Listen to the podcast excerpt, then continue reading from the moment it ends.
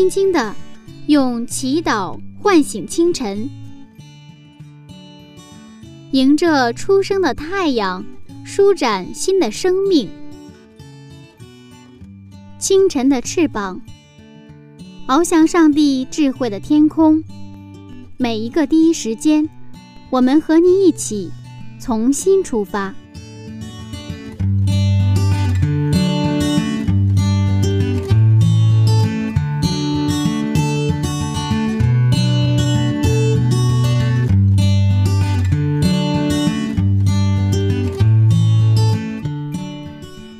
间与上帝相遇，精彩人生从上帝开始。各位听众朋友，早上平安，欢迎收听希望之声福音广播电台，这里是清晨的翅膀灵修栏目。今天柚子继续和您分享《创世纪》的精彩故事。在六千多年前，上帝创造了这个美丽的世界。在美丽的大自然当中，随处可见上帝的大手笔。但是，也许我们要问一个问题：上帝的创造现在还在进行吗？如果还在进行，那它是如何进行的呢？下面就让我们一起进入今天的内容。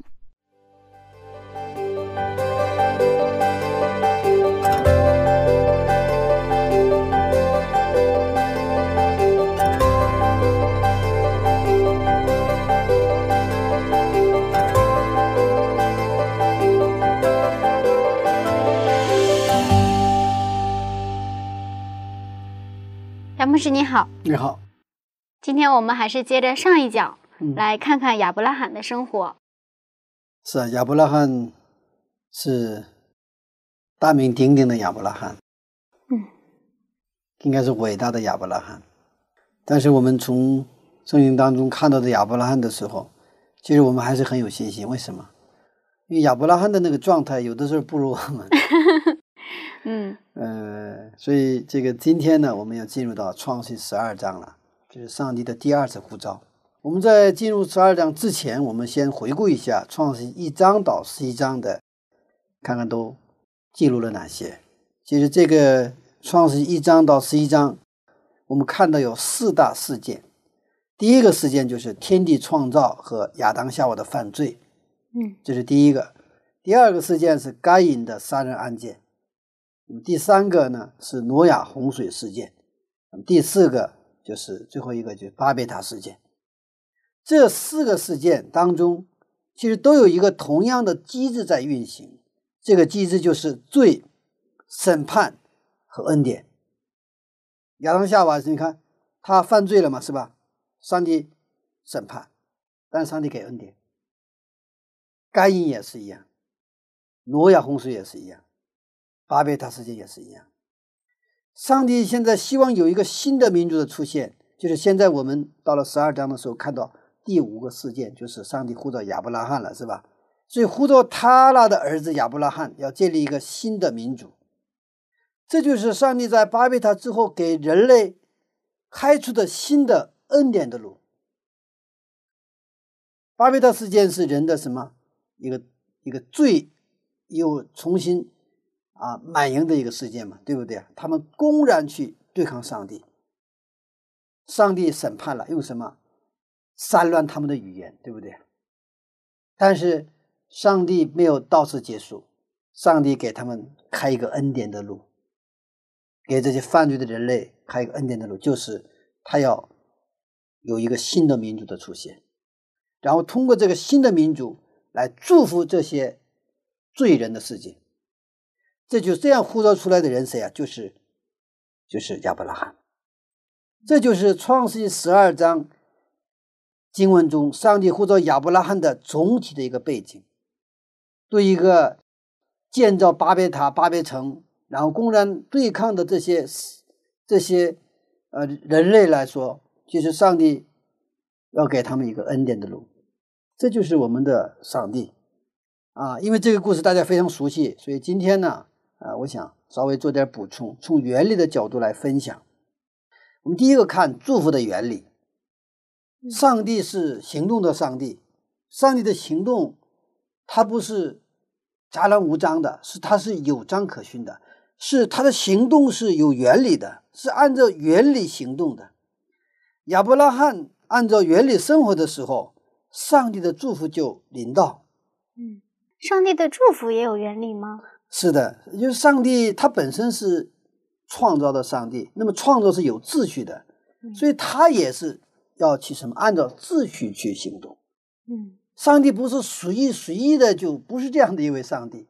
所以说，就给我们提供一个清晰可见的，能够去跟随他的一个路径。啊，上帝呼召亚伯拉罕的时候，亚伯拉罕其实没有没有蒙福的条件，他没有资格，他不是模范的教友，他呢有时候听话，有时候不听话。让他出来听是听了，但是跑到哈兰是吧？然后呢，他让这个离开本家父家嘛，他父亲还是跟着父亲走了，所以他的立场不是很坚定，而且还有个他的家也不荣耀上帝。我们看创世纪十一章的三十节，创世纪十一章三十节，萨来不生育，没有孩子啊，因为在当时的文化来说，如果不生育了。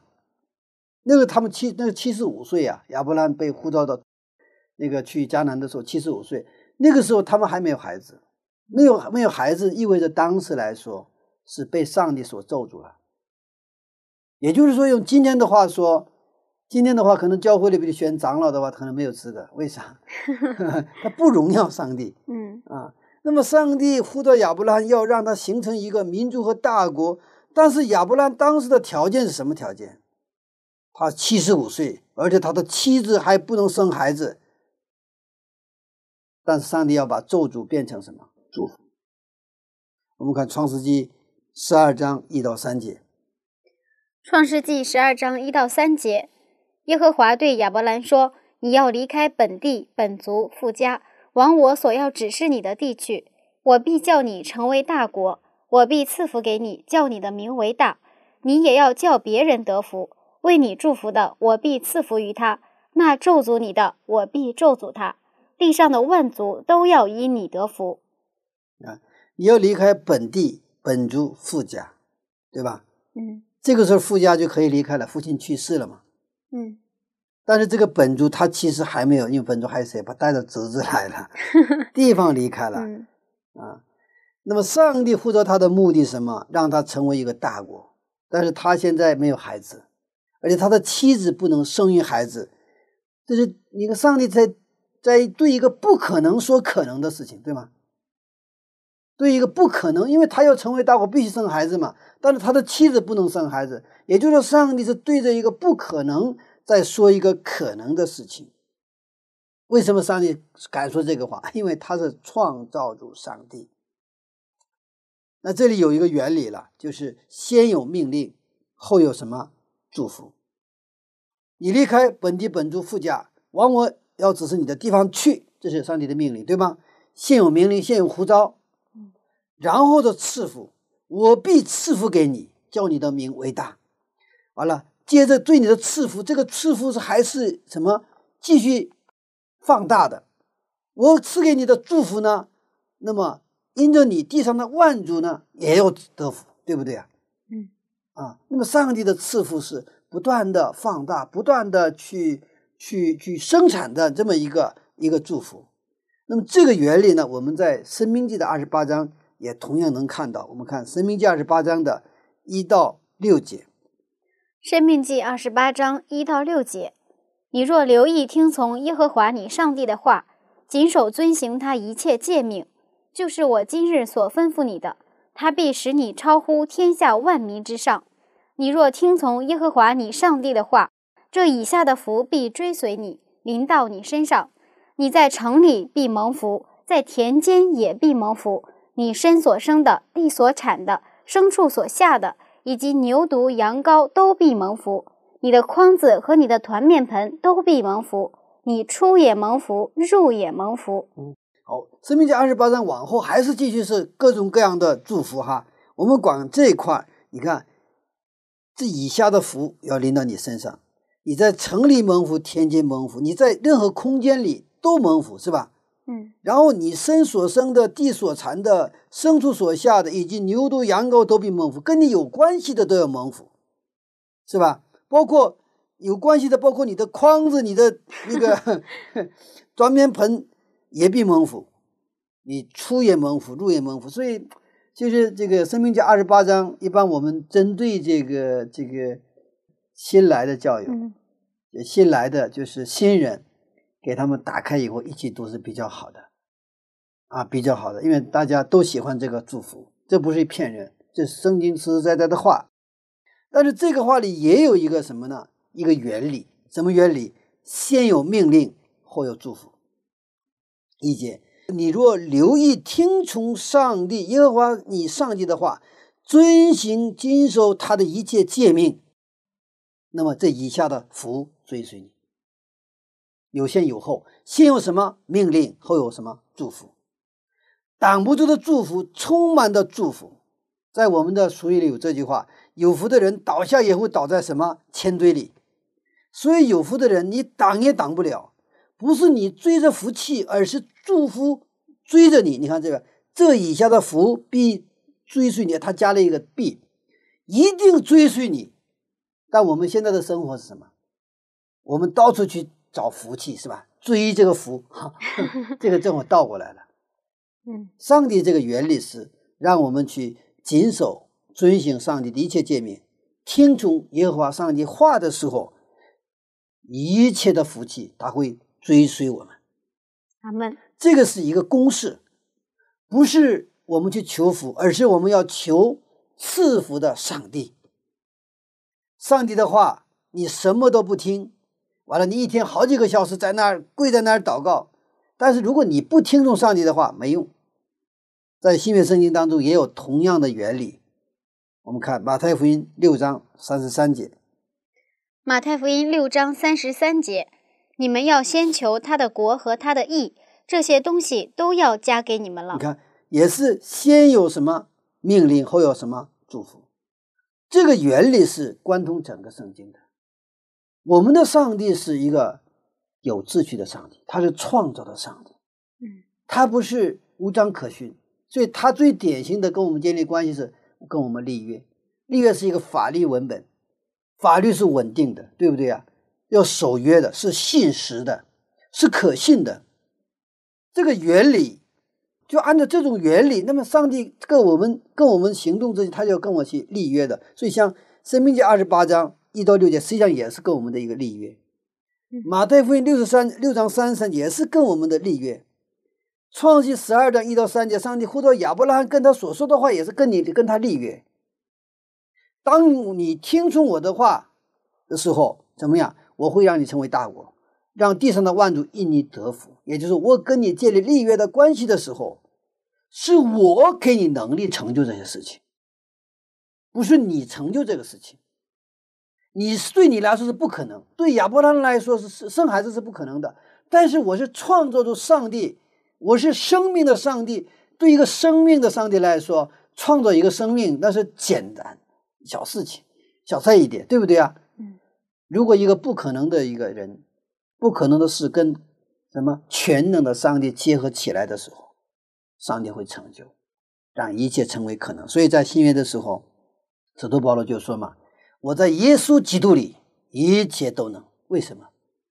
虽然我不能，我软弱，但是耶稣基督是全能的。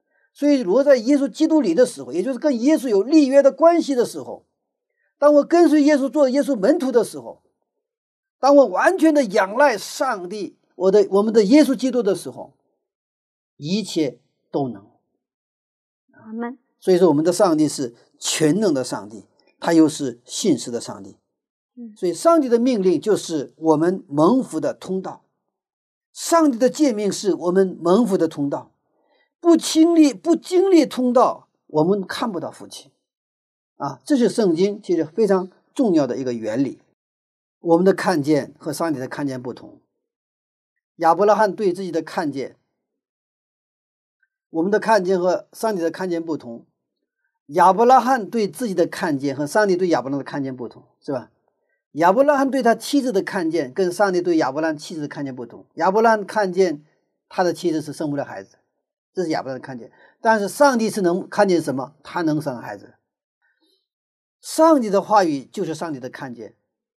上帝说：“你要什么？离开你的本土，你的父家，然后往我指示地方去，是吧？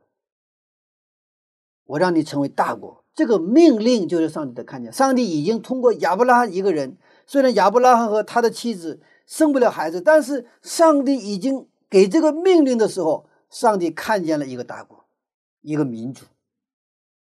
上帝的看见就是现实。”所以我经常跟青年人说：“你们看见的不是全部，我们人生的一切的行为不要靠我们我们人的看见去行为，我们啥都做不了。如果看见了然后去做了，我们就会骄傲；如果我们看见说不能，那我们就会放弃。亚伯兰只看见自己和自己的妻子的话，他会放弃的。上帝啊，你就别鼓励我了，我们根本生不了孩子，我们。”我们根本不行。我们现在到七十五岁了，我们现在到还一个孩子都没有。我的妻子已经失去了生育能力了，而且这种生理来说，这种创造是你创造的，所以他的生理上已经是他不能再生生育了。上帝，你就别开玩笑，你不就别鼓励鼓励我们？我们还不至于太失望。我们已经接受了这个现实，没有孩子，没有孩子吧？我们老两口两个人恩爱度过晚年就可以了。亚伯兰可以这么说。但是上帝说：“no，我要让你成为什么大国？上帝已经看见。你想看见上帝的看见吗？那就研读圣经，看上帝的话，并通过上帝的话看见上帝所见的。上帝呼召亚伯拉罕，命令他，并给他赐福。今天亚伯拉罕虽然不是很完美，但是他听从了上帝。虽然不是完美的听从，但是他的听从。”他的顺服在成长，一次比一次顺服的更加的好。这也是之所以亚伯兰成为新兴的父亲的信仰基础。我们先看看上帝赐给亚伯拉罕的两大祝福。第一个祝福是：“我必叫你成为大国。”十二章二节的是吧？我刚才前面已经说，上帝的话语是现实。当我们对上帝的话去阿门的时候。这个话就会成为对我们是一个现实。我们看亚伯拉罕是一个人，而且老婆不能生孩子，是被咒诅的人。但是在上帝看来，亚伯拉罕是一个民族，一个大国。上帝的看见不同于人的看见，他不同于你我的看见。上帝给亚伯拉罕祝福的话语，六百年之后变成了现实，一个以色列民族诞生了。这个亚伯拉罕自己看没看到？自己都没看到。所以说，这个信心，希伯来书十一章一节说，信心是未见之事的确据。上帝的话是对亚伯拉罕未见之事的什么确据？六百年之后，终于上帝的话就变成了现实。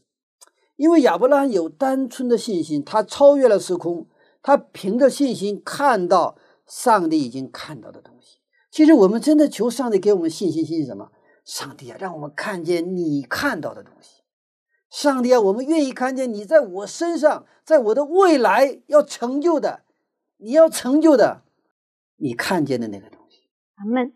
上帝对每一个人都有计划，对每一个人，每一个呼召出来来到他前面的每一个人，上帝对他都有一个计划。什么计划？创造的计划。上帝要通过每一个人要成就他的事情，上帝已经看见，你可能没有看见，但是当你跟上帝求信心，上帝啊，愿意我看见你要在我身上成就的那个未来，上帝会让你看见，这个时候你会去顺服他，顺服的结果，上帝的看见就会变成现实，但是你不顺服，上帝的看见不会变成现实。因为创造律就是什么？上帝说我们听从，然后成就。所以说这个层面上我们很重要。为啥？没有我们 这个因素的话，上帝无法在我们身上成就他的事情。为啥？因为上帝是给我们自由意志的上帝，他是按照他的形象创造了我们，他不强迫我们，他不硬，我们不愿意，然后坚决拒绝的时候，上帝不是硬给我塞，不是这样的，我我不吃饭，我不吃饭，他不是派来四个男四个人，然后一个人抓我的胳膊，两个人抓我的腿儿，然后一个人掰开我的嘴，硬往里塞，不是这样的上帝，我们的上帝是让我们甘心乐意的去顺服。当我们知道上帝对我们的一切的旨意都是美好的，当我们知道我们的上帝是爱我们的上帝，而且我们心中有爱他的时候，我们愿意甘心乐意去听从。这个时候，上帝就会成就他要去成就的。同样的道理，上帝已经看到了许多年之后，通过亚伯拉罕要成就的计划。如果其实我们看到了上帝在我们身上要成就的未来十年、二十年之后，上帝要成就的那个事情，我们今天的生活会发生改变，我们就很有激情，是吗？我们绝对不会懒惰，我们全力以赴的去学习、预备、去工作。信心不是只是在去教会唱歌聚会，不是，不仅仅是这个，它是我们每一天生活当中。完全的去听从上帝的话，阿门。所以我们的信心，我们有信心的时候，我们就能看到我们的未来。如果你还没有男友，你就能看到男朋友，因为上帝已经看见了。我们其实信心呢，我们常常发现我们有没有信心？我们没有信心，知道吗？嗯。如果你还没有女友，你凭着信心要看到那个女朋友。你就能看到你以后未来的生活，所以我们的求上帝要不断给我们信心。当耶稣的门徒们跟耶稣说：“我们如何做你的工呢？”耶稣说：“你们信我，就是有，就是上帝的工。如何做上帝的工？上帝的工就是信我。当我们信耶稣的时候，我们就能看见耶稣所看见的。”我们能看见未见之事的确据，这个时候，我们就会行动起来。我们看见了就会行动起来。所以说，雅各书就讲了嘛，没有行为的信心是假的嘛。就是这个信心是真正的信心的时候，我们肯定会动起来。然后我们这个出去郊游，就这个寻宝的时候，哈，前面如果看到了那个。呃，那个、那个、那个、那个、那个小纸条哈，我们一般都小小纸条藏起来嘛，什么树梢上，还有石头底下，或者是那个石头缝里面，就是我们。如果你看到了，你肯定会跑过去的，是吧？我看见，我肯定会动的。看到那个寻宝的那个纸条，你看见了不会动，我想那个不可能的。所以说，这个信心是我们跟上帝连接的，跟上帝的宝库连接的。一个工具，一个手。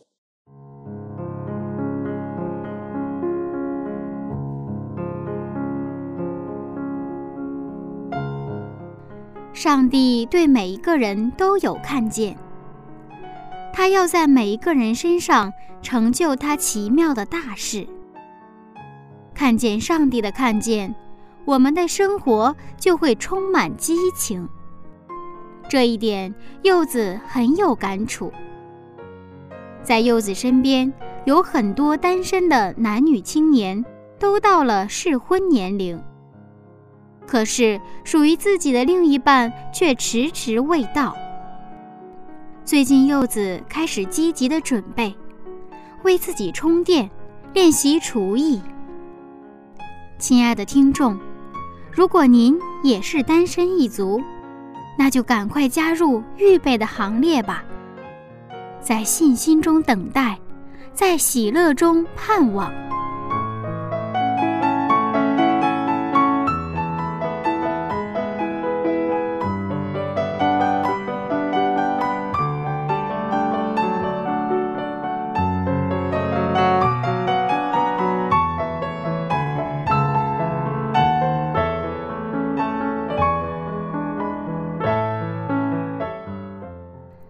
下面送给大家一首非常好听的歌曲，《凡事都能做》。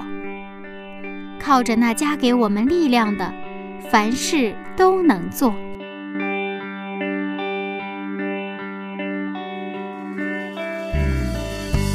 心事未曾看见，依然仰望世家。心事完全交托，甚至出一张权。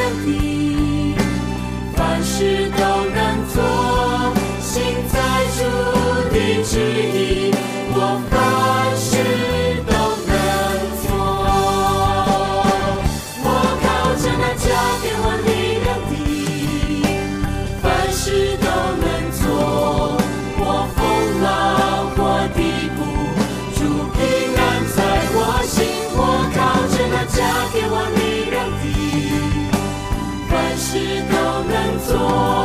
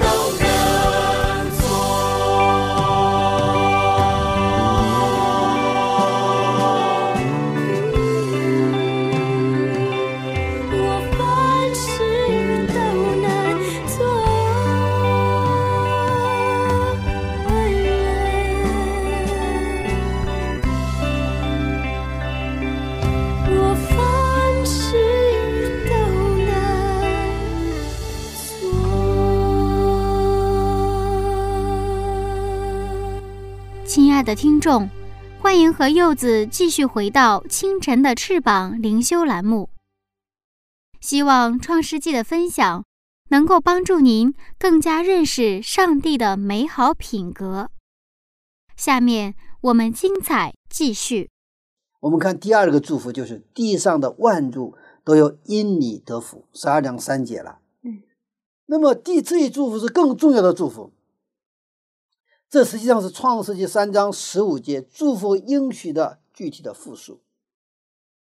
也就是说，在亚伯拉罕的后代当中要诞生耶稣基督。要知道，当时已经七十五岁的老人，他还没有孩子呢。嗯，我们看创世纪二十二章的八节。创世纪二十二章八节，亚伯拉罕说：“我儿，上帝必自己预备做燔祭的羊羔。”于是二人同行。其实这个是到了到就是亚伯拉罕信心的最高峰的时候，那个一百岁的时候，上帝给亚伯拉罕儿子，但上帝又让把他的儿子献上，啊，就是搞得 云里雾里的，是吧？很折磨这人。上帝啊，到底你打什么牌呀？我搞不清啊，嗯是吧？但是亚伯拉罕顺服了，而且不仅是亚伯拉罕顺服，他的儿子以撒也顺服了。我们看到，于是二人同行。我们继续看加拉太书三章十六节。加拉太书三章十六节，所应许的原是向亚伯拉罕和他子孙说的。上帝并不是说众子孙，指着许多人，乃是说你那一个子孙，指着一个人，就是基督。对，所以说亚伯拉罕就是上帝这个地上的万族都有因你得福。其实这个讲的因你得福是什么呀？为什么要得福啊？因为这个后代实际上是出现谁啊？耶稣基督，实际上因着耶稣基督，这个万族都有得福。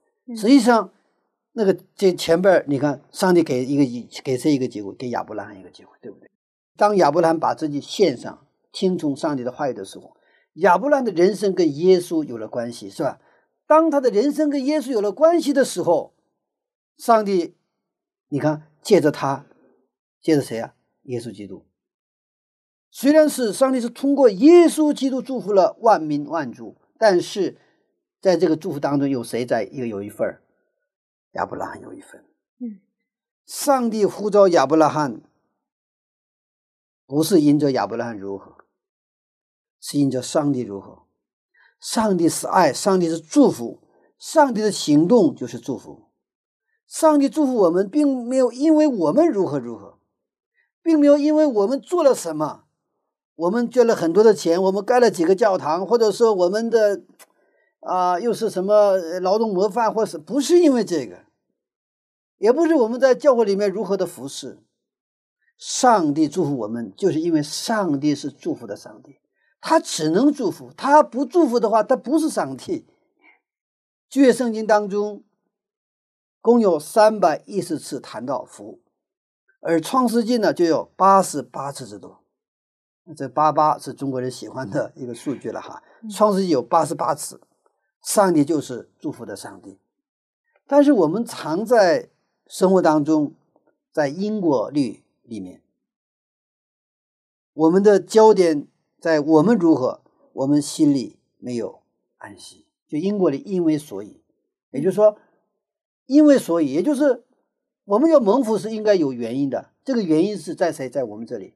我们做得好，我们就会蒙福；我们做得不好，不不会被蒙福，是吧？我们做得不好，可能我们犯罪了，我们会咒诅，被咒诅。嗯啊，我学习努力了，我就会有好成绩，是不是？然后我这个做饭做得好了，那吃的人说：“哎呀，做的真好。”他会他会称赞称赞我。那如果今天做菜做的不好的话，大家就不吃了，他就否认你。我们就是生活在这样的因果律的一个世界里边，但是上帝要给我们的祝福就是什么恩典，是吧？在新约当中叫恩典啊。嗯，的确是这样。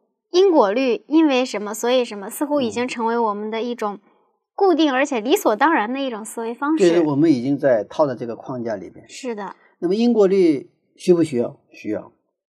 种瓜得瓜，种稻得稻，这也是。整个创造秩序里边的一个部分，但是如果你只是局限在这样的因果律里边，那我们就会遇到瓶颈，因为信心是超越因果律的，信心是不否定因果律，但是它超越因果律，然后最终成就因果律。信心的原理是超越因果律。你看，我们在前面刚才这个《生命记》二十八章，还是这个《创世十二章一到三节。还是，呃，马太福音六章三十三节，这都是什么由原理？先有什么命令，后有祝福，对吧？嗯，先有呼召，后有祝福，就先有命令，后有后有这个。呃，当你去谨守遵纪上帝的律法，当你听从耶和华上帝的话语的时候，有这样的祝福会追随你，是不是？这也是因果律，知道吗？所以说，它是超越了我们人的因果律。我们人的因果律超越了因果律，但最后成就了因果律。最后还是什么结果？我们蒙福的结果。但是不是按照我们的这种因果律的方式，我们努力工作，努力努力努力，然后就能够。因为现在你努力工作不一定你能够挣挣钱，这个他没有直接的关系。有的人一辈子辛辛苦苦，不见得他有钱；有的人天天打麻将玩牌。他有的是钱，呃，这个刚才说了嘛，上帝通过圣经要告诉我一个我们一个很重要的信息，就是说你们要超越这个因果律，要看上帝如何，不要看自己如何，因为我们自己不过是尘土。我们常常说谦卑，谦卑，其实吧，严格意义上说，我们人没有谦卑的资本，我们不过是尘土嘛。尘土再往下还能谦卑到哪里去啊？尘土已经在地最最低的地方，你还能往往哪里去啊？嗯，上帝的话语乃是上帝的看见，我们研读并践行上帝话语的生活，就是以上帝的看法看世界的过程，就是用上帝的视角，用上帝的世界观，用上帝的价值观去看这个世界的过程，就是不断的接受上帝的人生观、价值观，啊，上帝的审美观。上帝的世界观的过程，所以信上帝的过程不是一个抽象的过程，而是今天我们当下的生活。生活之树常青，生活之之河长流。那么我们看完了这个祝福的原理，我们再看一下创造的原理。命令和祝福之间有一个连接点。我们刚才谈到这个这个，就是先有命令后有祝福嘛，是吧？那么这个命令和祝福之间。有一个连接点，它为什么能够超越因果律？因为这个连接点上有一个创造的原理，就是听从。我们看《创世纪》十二章四节，《创世纪》十二章四节，亚伯兰就照着耶和华所吩咐的去了，罗德也和他同去。亚伯兰出哈兰的时候年七十五岁。这次上帝呼召亚伯拉罕，亚伯拉还是没有完全的听从，因为他带着罗德出去了。后来，罗德成了亚门和摩亚的祖先，而这两个民族后来不断的去折磨以色列人。嗯，是这样的。那亚伯拉罕每次他都没有完全的顺从，嗯，但是为什么这样，上帝还称他为信心的父亲呢？你看，在创世纪当中，上帝对亚伯拉罕是七次显现，就是整个创世纪当中，上帝显现在亚伯拉面前是七次，这七次显现。我们不断的看到亚伯拉罕的成长，每一次显现，每一次顺服，虽然他不是很完全，但是每一次我们看到他的信心的成长，这是圣经的成长法则，是一步步带领，不是一次性的，不是一步到位，也不是一蹴而就。在上帝看来，亚伯拉成长，那么每一次他成长的亚伯拉罕，对上帝来说，他是一个什么呀？完美的。原来这是上帝的创造原理。上帝虽然有能力瞬间创造，上帝仍然按照创造的原理行动。爱是恒久的忍耐，上帝就是爱。所以我们看，上帝呼召并祝福亚伯拉罕是一个再创造的过程，一共七次显现，对吧？就像七日创造一样，我们创造周是七天嘛，对吧？在创世纪里，上帝七次显现在亚伯拉面前。在创作周里，上上帝用七天的时间进行创造。我们看到亚伯拉罕每一次，呃，每一次，每一次到都在成长，就像上帝七天的创作周当中，每一天，每一天都有变化，对吧？每一天都不完美，但是每一天都有变化。就按照这个亚伯拉罕的成长过程，就是按照上帝的形象打造。完了，最后在你看二十二章的时候。他最终拥有复活的信仰，他已经超越了死亡。罪的功效是死亡，那么他拥有复活的信仰的时候，也就是说，在创世二十二章，他把他的爱子以撒献出去的时候，他发现了这个超越死亡、那个复活的一位上帝，他成了一个一个成熟的基督徒，可以说信心的父亲。阿门。上帝不断的遮盖亚伯拉罕信心的失败，他他老失败，那上帝不断的遮盖，而且不断的鼓励亚伯拉罕信心的成功，这是亚伯拉罕之所以成为信心之父的前提。嗯，那上帝的创造现在还在进行吗？他会不会还像创造亚伯拉罕一样创造我们每一个人？上帝的创造从来没有停下来。嗯，在。约翰福音五章，我们知道，在安息日，他不是这个医治了一个三十八年的一个瘫子嘛？嗯，这个时候，那些法利赛人就就找茬，这个时候，耶稣说：“我的父亲做工到现在，嗯，所以我也做工。其实我们的上帝他是工作的上帝，他不做工，我们得不到安息。上帝现在依然来创造，依然来创造我们每一个人，用什么？用他的话语。他从未在我们身上停止过他的再创造。上帝看的不是我们现在的状态，而是看在我们身上未来要成就的、要恢复的那个上帝的形象。这是上帝的信心。所以，对上帝的信心，我们要用什么信心来回应？但是，我们常常像以色列人在旷野一样，我们用我们的不信回应上帝对我们的信心，所以是对不上，对不上。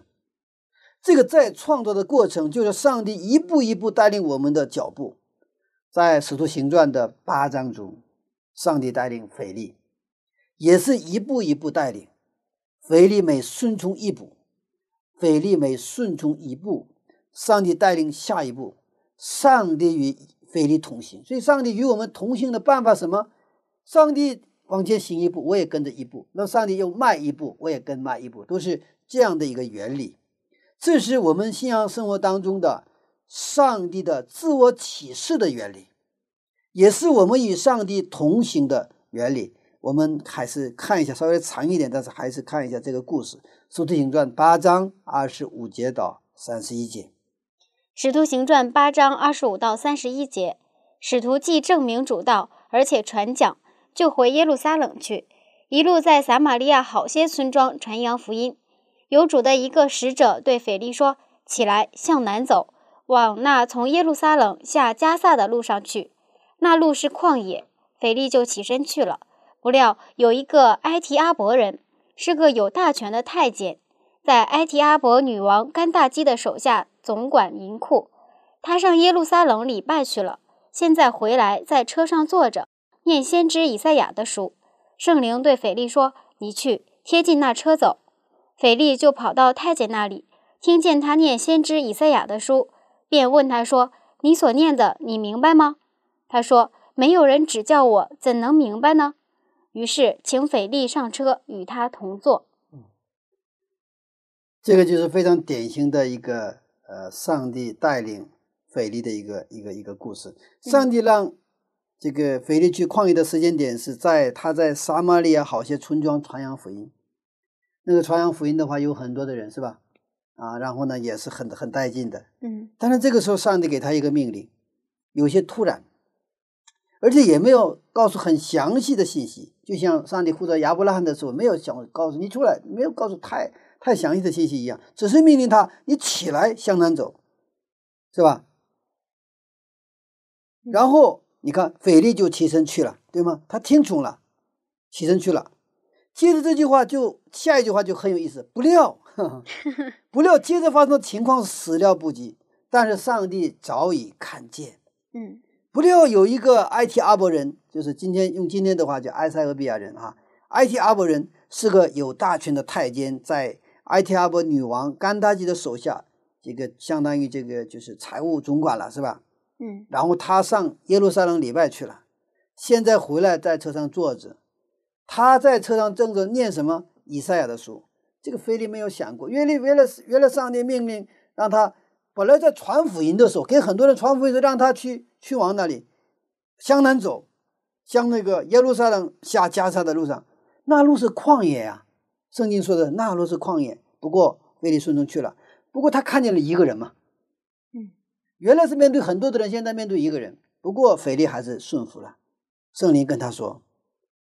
你去贴近那车夫，菲利就跑到太监那里，然后听见他念先知以赛亚的书，他就问他：“你所念的，你明白吗？”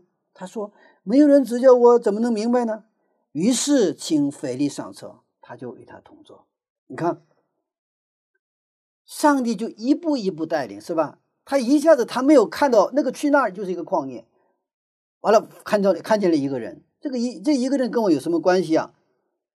那圣灵说：“你贴近那个，贴近那个时候，他发现他在读什么先知以赛亚的书，哦，是吧？嗯。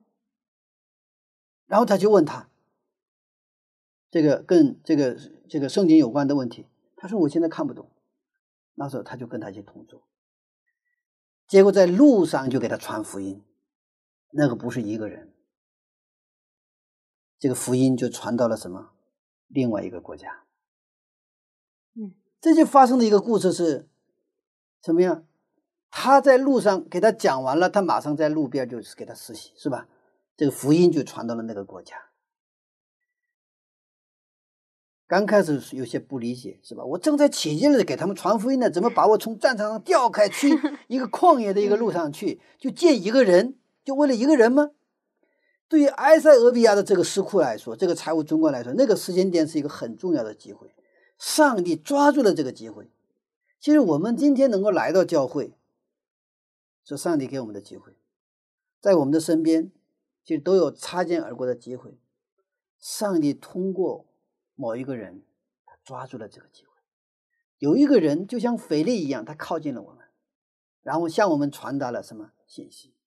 那也许说去教会吧，是吧？也许说给你一本圣经，也许是给你传一个单单章，也许是啊，今天我们有一个啊，我这个一个晚会，或者说今天我们有一个啊青年一一个一个团契，无论是怎样，就有一个人，他因着圣灵的带领，他靠近了我。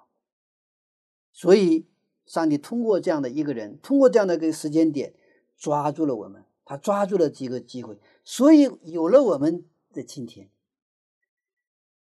著名的德国神学家彭博菲尔说：“上帝的呼召乃是恩典。”是啊，上帝对我们的呼召就是恩典。那么就业的话叫祝福，上帝的呼召乃是祝福，因为这是上帝创造的开始。上帝用七天创造天地万物一样，上帝在亚伯拉面前，他显现自己七次，一次两次呼召，后来跟他立约，然后毁约，又立约，毁约又立约，就是一而再再而再的什么，然后又给他就是中考、小考、中考、高考，是吧？最后高考什么？就是创世纪二十二章，把他百岁得子以上献上。这个时候，他发现了，通过那时候他的顺服是百分百的顺服，对不对啊？完全的顺服，通过完全的束缚，他发现了超越死亡的那个复活的信仰。阿门。所以我们看到，通过亚伯兰的信心，我们看到罪的功效，死亡被彻底的挫败。所以我们的信仰的力量是强大的，而这个信仰的源头是谁呀？就是我们的上帝对我们的信心，我们人看到都是片面的，但是有一天我们会看到完整的东西。其实知道耶稣复临之后，我们才能看到比较完整的东西。我们现在只是通过信心不断的去要看见上帝所看见的，但是有一天耶稣复临的时候，我们就能看到真真切切的完整的东西。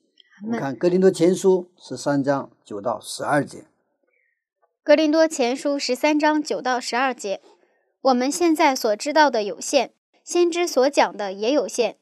等那完全的来到，这有限的必归于无有了。我们如今仿佛对着镜子观看，模糊不清；到那时就要面对面了。我如今所知道的有限，到那时就全知道，如同主知道我一样。我们现在知道的有限，是吧？先知讲的也有限，但是等那完全的来到，耶稣耶稣基督再来的时候，这有限的都归于无有。嗯，那个时候我们全知道，如同主知道我们一样。所以我们要常常感恩，诉说上帝的恩典、上帝的作为。不过，直到我们进入到喜年的时候，那时候我们才能完整的看到。上帝在我们身上所做的再创造的大功，所以呼召我们，所以我们呼召身边的人，让他们来到上帝面前，这已经是这什么？这已经就是赐福了。教会不是建筑，教会不是教堂，教会是被上帝呼召出来的人群，是通过各种各样的途径，上帝抓住了机会的人。上帝的呼召是恩典，上帝的呼召就是祝福。上帝的命令就是祝福，亚伯拉罕照着上帝的呼召去了。这个时候，创造的原理得到践行和实现，上帝的祝福追随其后。阿门。上帝的创造是一天一天的，上帝的带领是一步一步的。我们在创造的七天当中，到了第七天安息日的时候，这一天遇到上帝的时候，才会说：“哦，上帝原来是这样创造了我们。”阿门。我们的上帝就是呼召的上帝，是祝福的上帝，是创造的上帝。但愿有一天，我们也说。哦，原来上帝是这样的创造了我们。其实这个是以后的事情，但是现在我们可以做这种见证和告白。我们回顾我们过去的带领，过来的时候我们不知道，啊，又混乱又纠结。但是回过头来看我们过去所走过来的信仰的历程，我们就其实别人不用说了，我自己就很确信的说，是上帝带领了我们。是带领上帝带领了我的每一步，直到现在。我们的上帝是呼召的上帝，而且上帝的呼召、祝福和创造不是过去式，而是现在进行时。上帝的呼召乃是上帝创造的开始。所以今天早上，上帝再次呼召你的时候，也就是上帝重新创造你的开始。愿我们先求他的国的义。愿我们在听到上帝对我们的呼召的时候，我们借着感恩的心，借着信心去回应他对我们的呼召，然后顺服，像亚伯拉罕一样顺服，像亚伯拉罕一样在日常的生活中活出信心来。阿门。真的是在亚伯拉罕的背后看见了一位非常伟大的上帝。是的，我们的上帝是。我们所信的上帝是一位伟大的上帝。阿门。谢谢牧师的分享。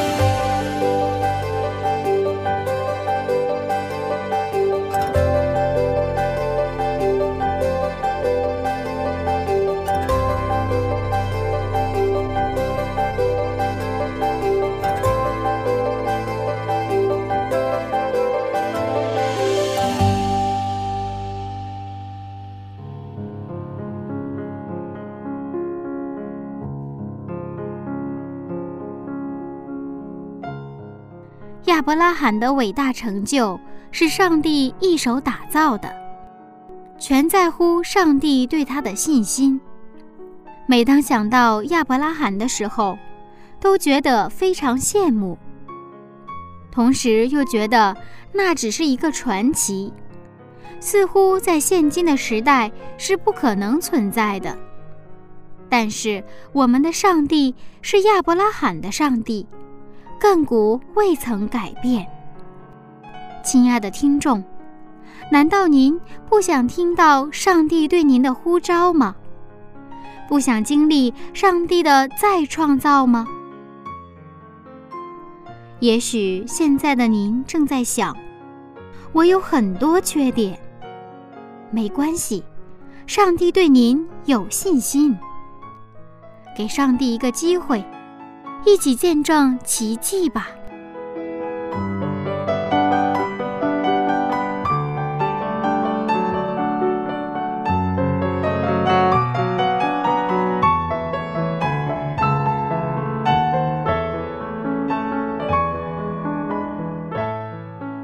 好了各位亲爱的听众朋友时间过得很快又要说再见了。愿上帝祝福您，能够看见上帝的看见。我们一起给力吧！好了，今天的节目就先到这里了，下一次分享我们再见，拜拜。心事完全交托，甚至出一张嘴。